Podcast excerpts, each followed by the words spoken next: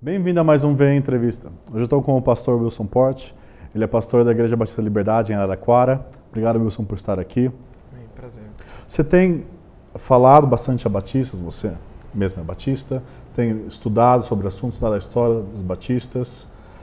E hoje muitas igrejas batistas se confessam como arminianas ou arminianas de quatro pontos. Uhum. Mas os batistas eles foram sempre arminianos, sempre que no livre-arbítrio, ou alguns batistas eram calvinistas antigamente? Uhum. Essa é uma excelente pergunta e ela envolve a nossa história, a história da Igreja Batista. E quando a gente estuda a história da Igreja, a gente vê que ela começa no início do século XVII, como virada do 16 para o 17, como uma igreja essencialmente, no princípio, envolvida com uma doutrina levemente arminiana. Embora a gente não poderia considerá-la como o arminianismo hoje é, até porque o próprio arminianismo não estava formado como hoje, com toda a sua consistência, como é hoje na época. Eles eram chamados de batistas gerais porque acreditavam numa espécie de expiação geral ou ilimitada. Mas pouco tempo, e aí, o ponto interessante é que esses batistas, eles tinham um monte de falhas e um monte de peculiaridades. Eles acreditavam, por exemplo, na endogamia, então eles só se casavam com membros da própria igreja local, não era com outra. Então é só ali, se a igreja tivesse 20 membros, era só dentro daqueles 20 membros que eles podiam casar. Eles eram contra a construção de prédios religiosos eles eram aspersionistas, então os primeiros batistas da história, eles batizavam todos por aspersão. E depois de poucas décadas, pouquíssimas décadas, antes da, primeira, antes da metade do século XVII, surgiram alguns batistas questionando, especialmente essa questão da expiação geral, e é, começaram a acreditar na questão da expiação limitada ou da expiação particular, começaram a ser chamados de batistas particulares, ou batistas reformados, ou reformados batistas, como à época eles eram tidos. Né? Batistas porque criam que o batismo deveria acontecer após a profissão de fé e não a profissão de fé após o batismo, sendo que o batismo poderia acontecer desde o momento do nascimento, a qualquer momento da infância, e a profissão de fé é uma atitude futura. Então, primeiro a pessoa se arrepende, crê, ela confessa, tem a sua profissão de fé para depois ser batizada. Então, nesse, eh, nessa primeira metade do século 17 nascem esses batistas particulares ou batistas, aquilo que seria hoje batistas reformados, é? junto daqueles que seriam hoje batistas arminianos, embora esses termos não eram bem definidos lá como, eram, como são hoje. O ponto é que na virada do século, quando eles entram no século XVIII, esses batistas gerais, eles praticamente desaparecem sendo que ao final do século XVIII não existe mais igreja batista eh, geral ou batista arminiana, como nós a chamamos hoje, pelo simples fato deles serem contra a construção de lugares, eles se reuniam só em casas, eles é, começaram a ter problemas com relação a outros batistas que acreditavam que a imersão era importante, embora não era um ponto essencial. O essencial era água, trindade, mas a quantidade de água, eles discutiam isso. Mas os batistas reformados foram os que começaram a batizar por imersão.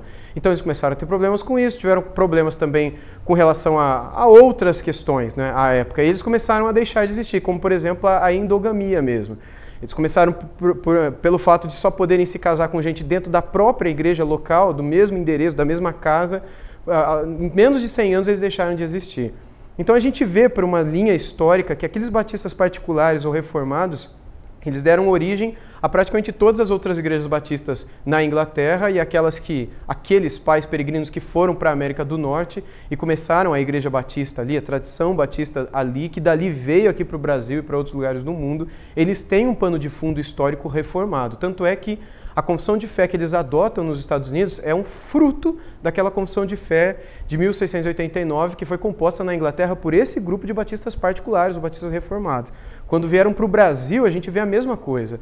A confissão de fé batista que foi adotada aqui era a confissão de fé que era adotada nos Estados Unidos, confissão de fé batista de New Hampshire, que foi adotada aqui e recebida até poucas décadas atrás, quando foi alterada para a declaração doutrinária da Convenção Batista Brasileira que ainda tem um pouco desses resquícios reformados, mas já com algumas pinceladas daquilo que seria uma espécie de arminianismo, sendo ela eh, defendida ou recebida e abraçada pelos dois grupos. Há reformados que dizem não, ela é reformada, há arminianos que dizem não, ela é totalmente arminiana, mas o fato é que ela é dúbia e cada um vai puxar a sardinha para o seu lado nesse sentido. Né?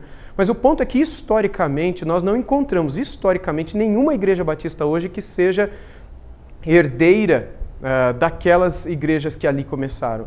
todas as igrejas hoje que existem, elas são, de certo modo, herdeiras das igrejas reformadas batistas do século XVII. Não é?